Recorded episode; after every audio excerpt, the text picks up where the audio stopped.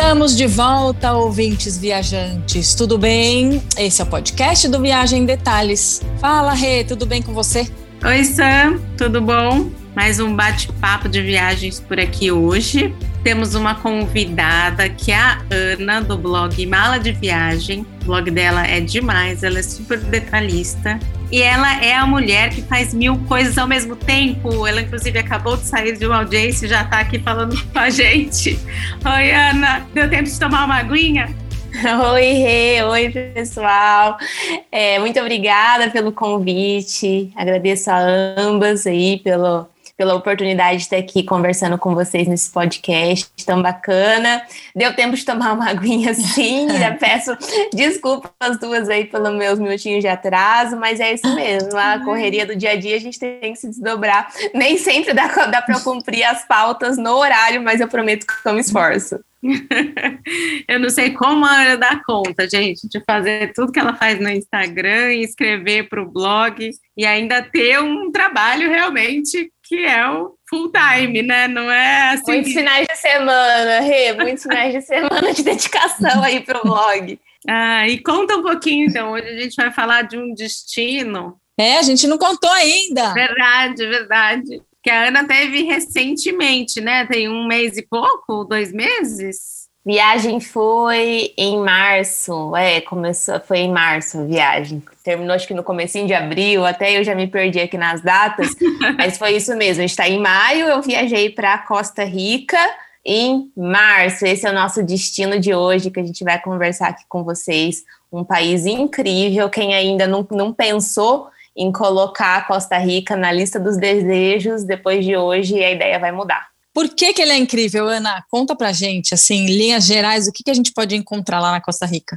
Então, Sandra, é, quando eu comecei a pesquisar sobre a Costa Rica, né, o meu objetivo era pegar um, um destino que tivesse com as condições de entrada mais facilitadas é, e a Costa Rica estava exigindo apenas o seguro viagem, né? O seguro viagem, inclusive com bastante exigências, então acabei contratando o seguro viagem do próprio governo da Costa Rica. Eles acabam dando uma amarradinha assim, mas tirando isso, o restante foi bem tranquilo, né? PCR só para voltar para o Brasil, não precisou fazer PCR para ir. Então, essa foi a primeira coisa que me chamou atenção, né? Nem foi pelo país só. Eu estava procurando destinos, aí dentre as opções de fronteiras abertas, eu vi Costa Rica e quando eu fui ver as restrições, me interessou. E eu também analisei como estava a situação da pandemia lá. E os números da Costa Rica são bem baixos, até porque é um país pequeno, né? Número de população reduzido e com pandemia relativamente controlada, não tiveram grandes surtos como a gente viu em muitos países, inclusive aqui. E aí eu comecei a pesquisar. E quando eu comecei a pesquisar sobre a Costa Rica, me lembrou muito a Islândia. Eu fiz a viagem da Islândia, foi a, minha última, viagem antes da pandemia em fevereiro, entre fevereiro e março de 2020. E a gente fica eu... perdido, né? Com a pandemia, a gente fica perdido nos anos.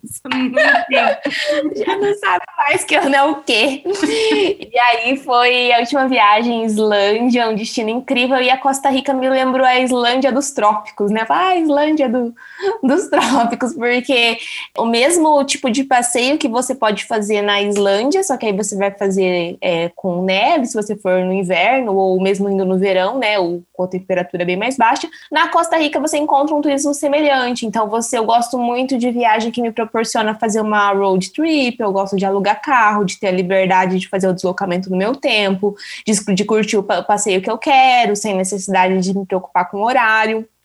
E a Costa Rica me proporcionava isso, por ser um país pequeno de fácil acesso de um ponto a outro, né? Apesar das estradas é, não serem estradas duplicadas em sua maioria, o trânsito ser um pouquinho complicado, mas é, com calma eu sabia que dava para fazer. E depois que o meu noivo dirigiu na Islândia, embaixo de neve, vendo caminhão, ônibus e carro rodar na estrada o tempo todo, ficou fácil, né? Ele já tava craque.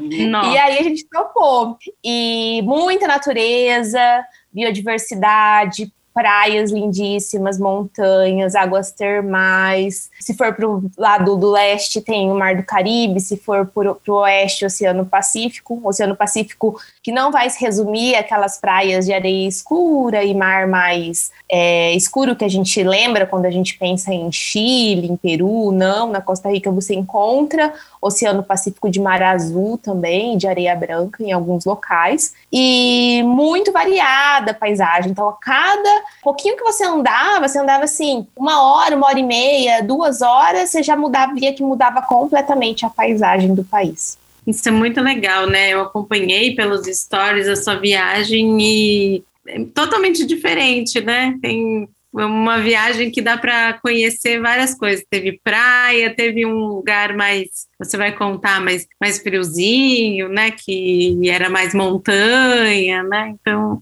tem mesmo uma boa diversidade, né? Pois é, que interessante, né? É um país eclético, assim, que serve para vários tipos de turista, vamos dizer assim, porque eu já ouvi dizer muita gente que vai também para surfar, né, Ana? Exato, tem também ali, se você pegar a região de Dominical, Racó, Tamarindo, é uma região muito buscada para o surf. Então, ao mesmo é o que eu disse, você encontra é, praias com águas calmas, mar piscininha, e um pouquinho depois encontra praias com mar de ondas próprio para o surf. É bem variado, é bem eclético.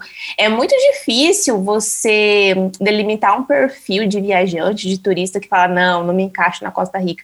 Porque se você não se encaixa na Costa Rica, sinto muito, mas você não vai gostar de, de viajar, porque não dá para não gostar da Costa Rica, assim, já entrou no meu top 5 de países. Jura? Uau! Olha, que surpreendente é, isso. viajada, hein, gente?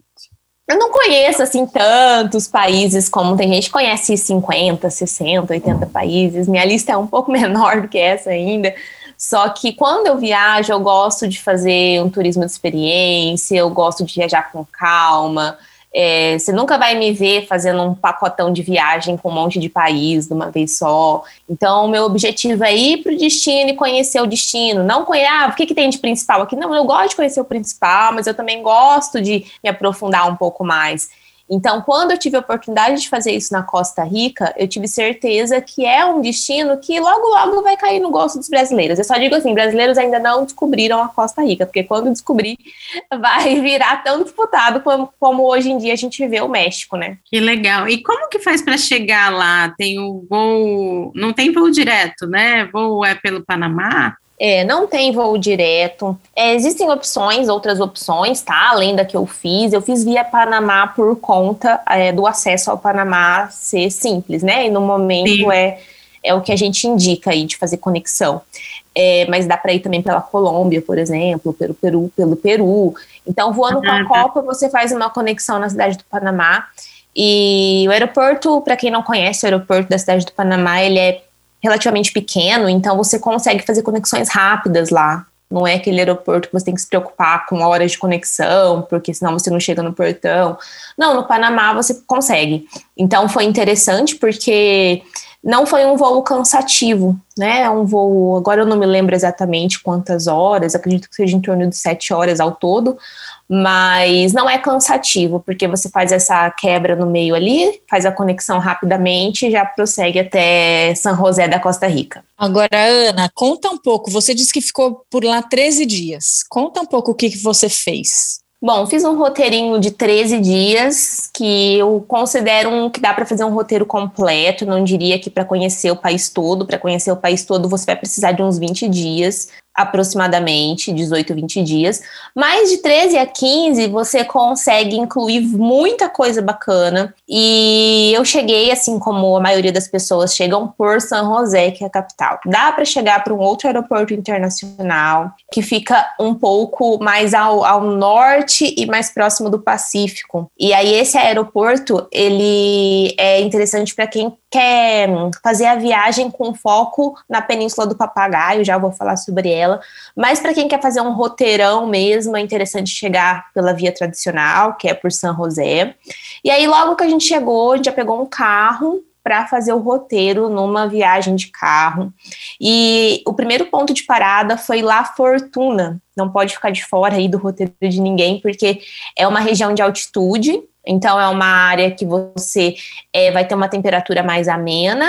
É, dependendo do mês, vai ser um pouco mais nublado. Então, em La Fortuna, você encontra um pouco do que é a floresta, as florestas nubladas da Costa Rica onde tem aqueles parques de ponte suspensa, que é um dos atrativos do país. Você passeia em meio a ali é floresta amazônica também, né? É, aliás, não digo, desculpa, não é floresta amazônica, mas ali é vegetação como a da floresta amazônica, né? Uma floresta tropical. E é uma floresta tropical de altitude.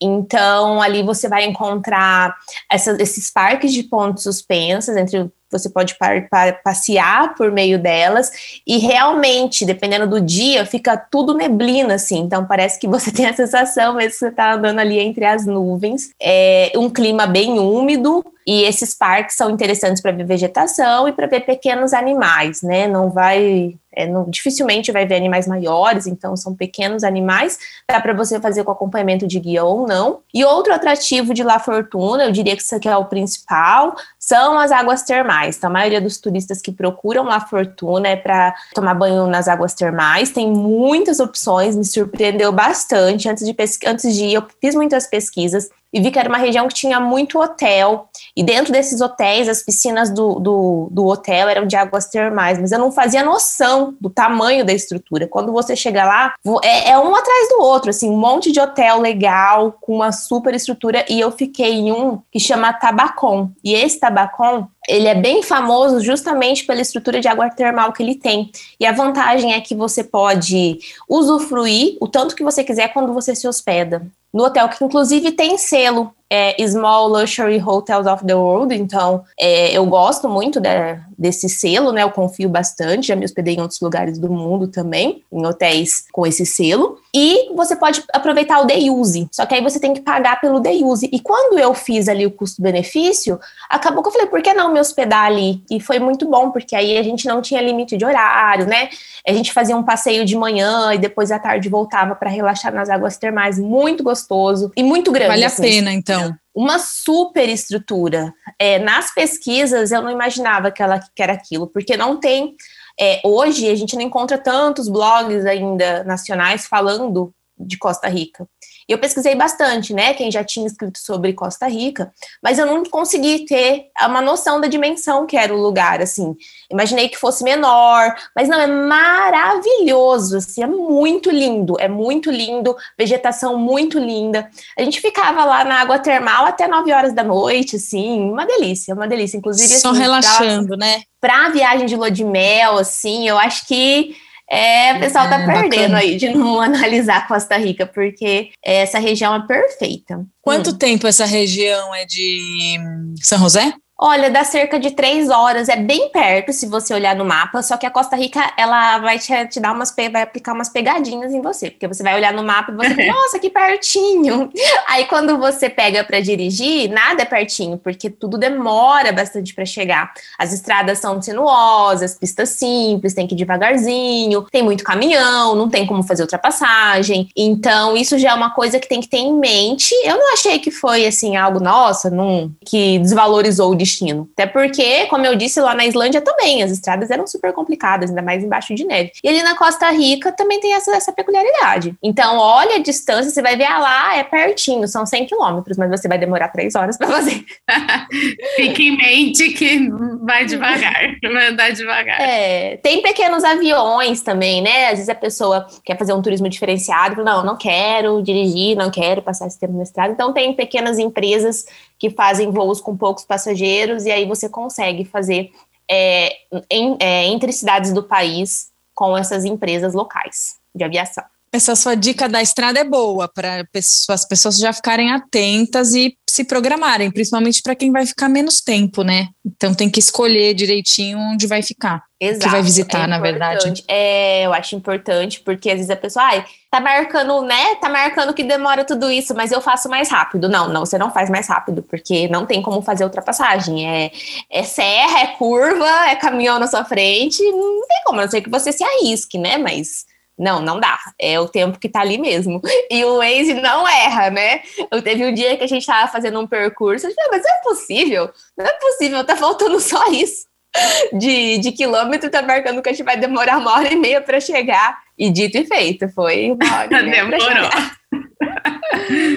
é, principalmente quando você vai tipo, vai de um lugar para o outro, e às vezes mais, vai mais para o fim da noite, né? Essas são umas coisas que tem que levar em consideração mesmo, né? Senão Isso. vai chegar tarde, né, no hotel. Então, eu sou dessas que não gosta muito de dirigir à noite, né? Em lugar que a gente não, conhece, né? É, não é uma boa. Exato. Importante planejar isso. Aí, ô Ana, conta um pouco assim o que, que você achou da, da rede hoteleira, né? Eu lembro que Isso. você falou que tem bastante opção, que você ficou em hotéis é, muito bons lá. Como que é a estrutura deles? É bom para criança? Você sentiu? Bom, agora seguindo na linha do nosso roteiro, né? Nosso primeiro hotel foi esse que eu comentei, do Tabacon, que eu gostei bastante. Depois a gente foi para a região de, da Península do Papagaio, essa é a região mais nobre, a região mais é, de turismo de luxo da Costa Rica. Inclusive, muitos famosos têm casa, né, nessa, nessa Península do Papagaio, é uma região bem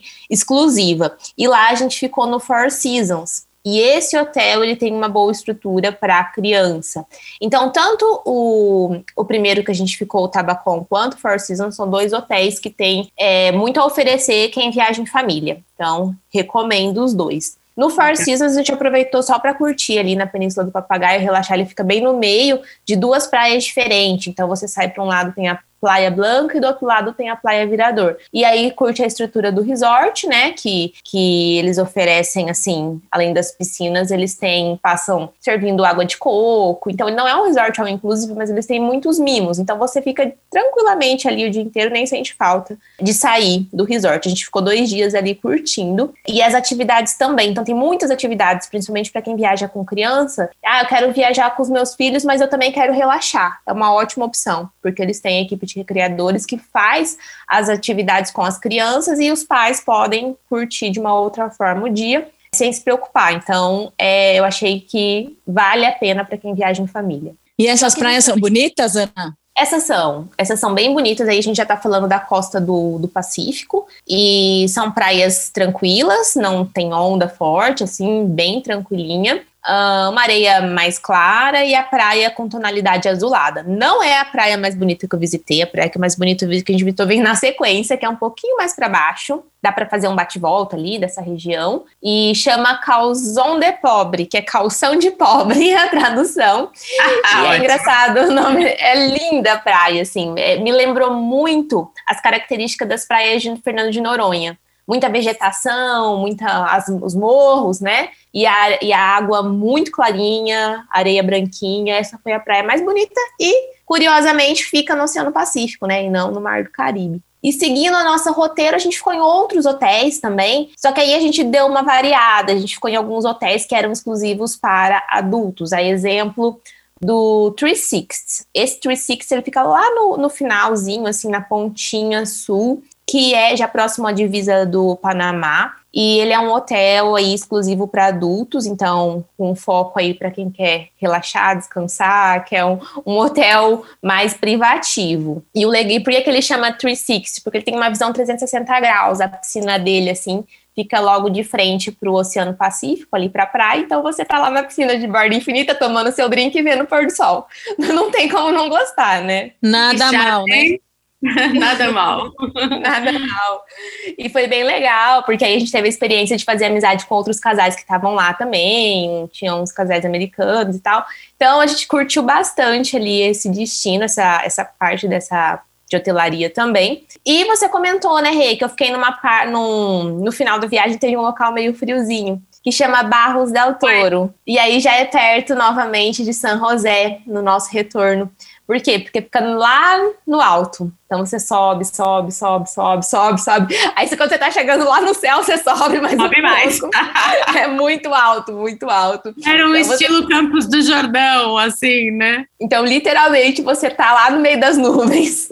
Olha. E, e o hotel incrível, assim, no meio da floresta. Cada quarto era um bangalôzinho. E aí ele não é exclusivo para adultos, esse hotel aqui. Inclusive, tinha bastante família hospedada lá. e e ele tinha o que, o que chamou a atenção dele. Cada bangalô tinha uma, uma hidromassagem privativa ao ar livre. Então, embora fosse friozinho, você ficava ali na banheira de hidro bem quentinha. Então, também, para quem quer um destino de lua de mel, mais uma opção. E essa região de Barros del Toro tem muitas cachoeiras, né? Então, aí a gente sai do litoral e aí é para quem gosta de trilha, de cachoeira, de um turismo em meio a bastante vegetação e bastante verde. Natureza, né? É, e como que é a gastronomia é diferente? Que tem algum prato tipo? Que tipo de comida que vocês comeram por lá? Bom, lá eles têm um prato típico de café da manhã e um prato típico de almoço, que são parecidos.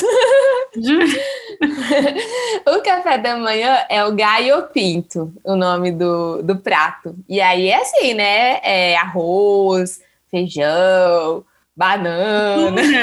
Olha! é um prato realmente que poderia ser um prato de almoço também. Com bastante substância. Bastante, uhum. esse é o típico do café da manhã. E o do Mas almoço... tem um café americano continental, né?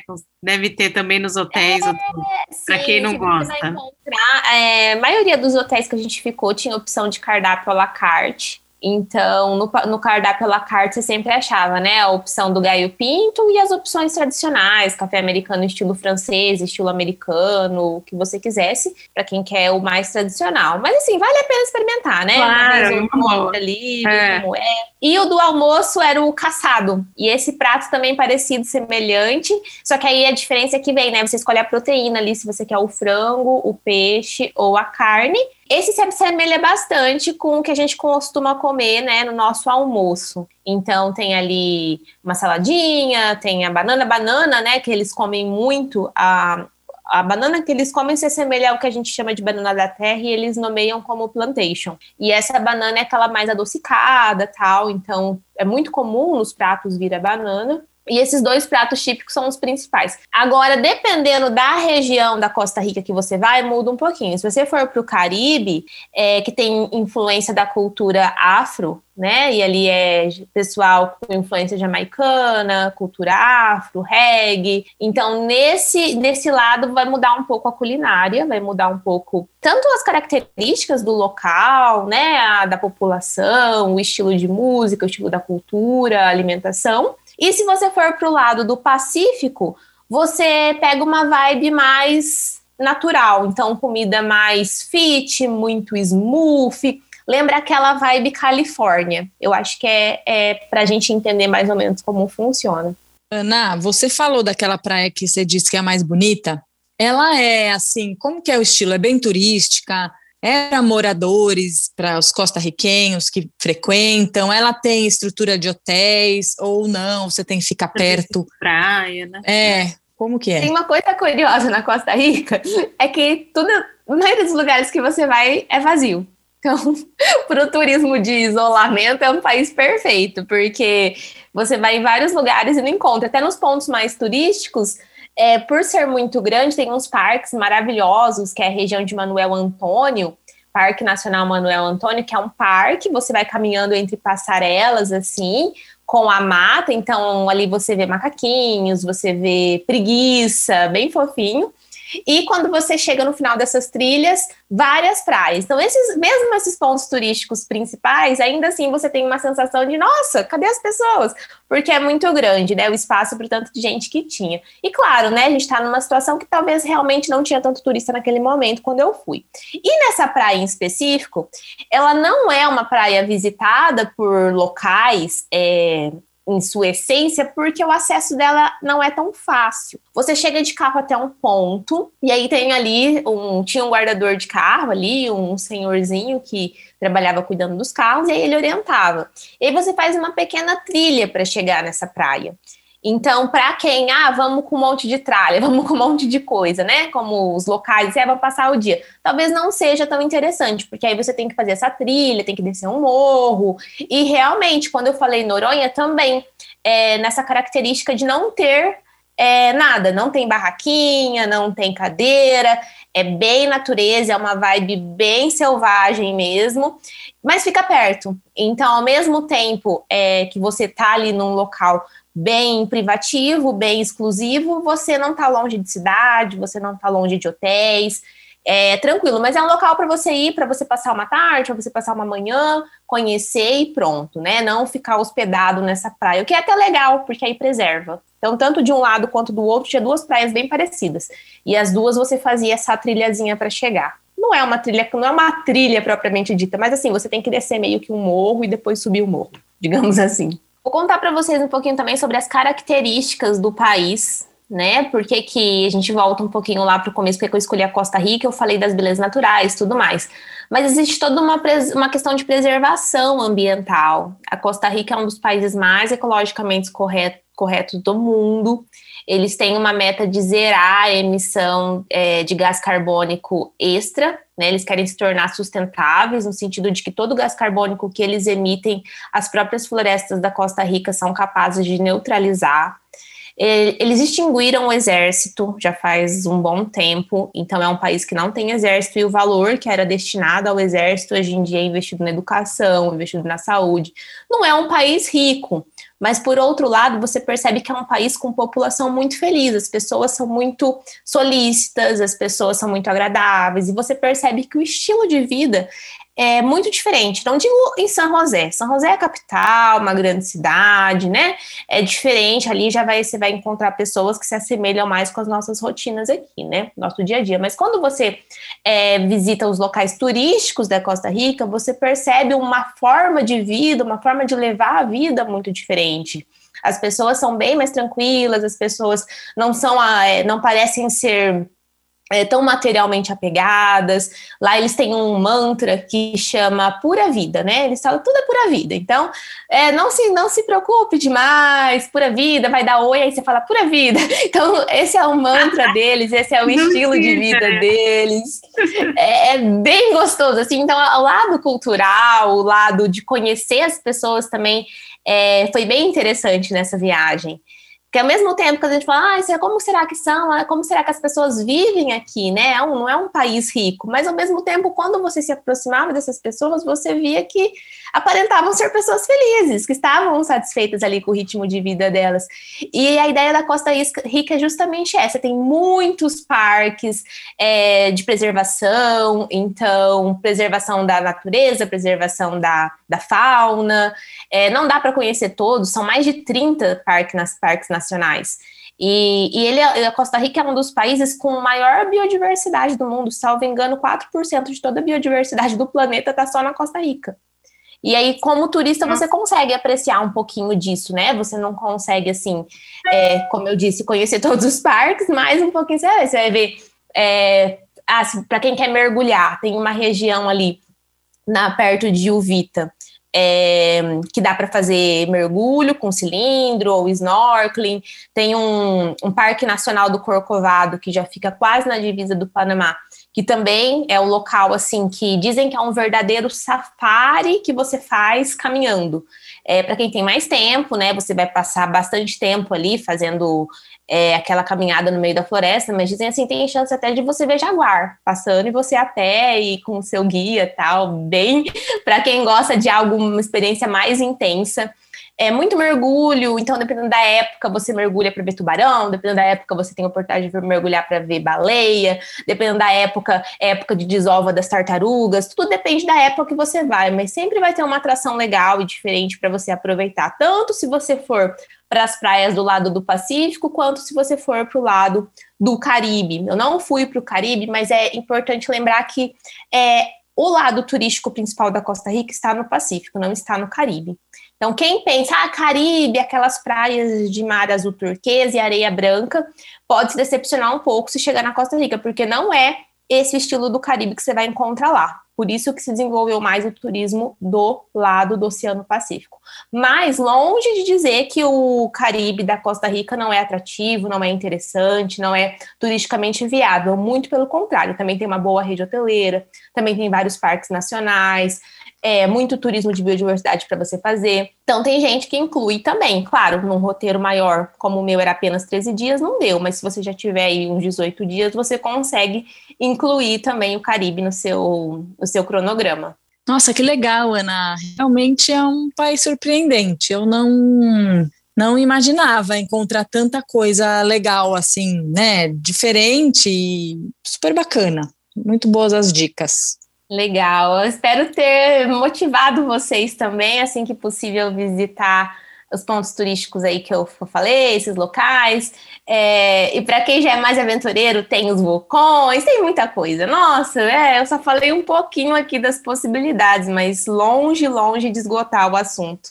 Que bacana. E você tem no seu blog, né? Conta para as pessoas. Você tem um roteiro completinho no blog, tem no Instagram também, nos destaques, alguns vídeos da sua viagem, né? Isso mesmo, Rê. Antes, como eu disse para vocês, é, quando eu me programei para ir para Costa Rica, eu não localizei tanto conteúdo, né, em português sobre Costa Rica. E eu gosto muito de pesquisar, né? Eu não gosto só de ir pro destino. Eu gosto, como eu mostrei para vocês, de falar, o que que tem de interessante, né? Por que, que a Costa Rica é assim? É um país, é, qual que é as características da economia da Costa Rica? É, o que que as pessoas da Costa Rica fazem? Tudo, é, não só o turismo, mas entender um pouco historicamente culturalmente, geograficamente, como é a estrutura do país. E aí eu vi alguns conteúdos em inglês também, né? Procurei alguns vídeos no YouTube e tudo mais. E eu falei: quer saber? Eu vou montar um guia mais completo que eu puder da Costa Rica, para que quando eu vou, quando eu voltar, as pessoas vão estar interessadas em conhecer e eu quero que o meu guia esteja realmente completo, que realmente ajude essas pessoas a, num, num só local, encontrar tudo que elas precisam. Então, um pouquinho de história, um pouquinho de cultura, um pouquinho de roteiro, um pouquinho de dicas gerais, né, de como organizar a sua viagem. E nesse sentido, eu fiz esse guia completo da Costa Rica. Então, eu não coloquei só características da minha viagem, falando, ah, eu fiz isso, eu fiz isso, eu fiz isso. Eu coloquei o que eu fiz, a minha experiência, mas eu também coloquei assim: olha, se você tiver mais tempo, considere acrescentar tal local. Aí eu fiz pesquisas de locais que, embora eu não tenha visitado, a exemplo de Monte Verde, a exemplo é, da região caribenha, para que quem tem interesse é, visite, pelo menos saiba, tenha uma noção, quando lê o meu guia, do que, que ela vai encontrar. Então, esse foi o meu objetivo, ir além, né? Não só falar da minha experiência, mas assim, olha, vai um pouco além. Talvez você não goste exatamente do meu roteiro, mas você consegue aproveitar essas dicas extras. Né? E, e aí, nos meus stories, eu também salvei. Nos stories do Instagram também tem os destaques da Costa Rica, né? Com todas as descrições, é, todos os stories, todos os vídeos que eu fiz durante a minha viagem. E qualquer dúvida, estamos aí também, né? Para trocar, só me seguir lá no arroba mala de viagem, que eu gosto de trocar ideia é, com dicas também. Então pode me mandar por direct que eu costumo responder. E o blog é?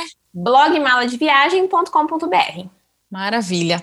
Muito bom, Ana. Muito obrigada. É, realmente esse roteiro do blog eu vi ontem, tá muito legal completo. mesmo, muito completo. É, tá super bacana. Ah, que bom que vocês gostaram. Fico feliz. Obrigada pela sua participação, viu? Adorei, adorei. Muito obrigada pelo convite, estou à disposição de vocês para a gente bater mais papo sobre mais destinos. Muito Isso legal mesmo. a ideia, quero, quero parabenizá-las também pela ideia do podcast do podcast. Hoje é o meu segundo, inclusive. Eu fiz, fiz um na hora do almoço sobre direito.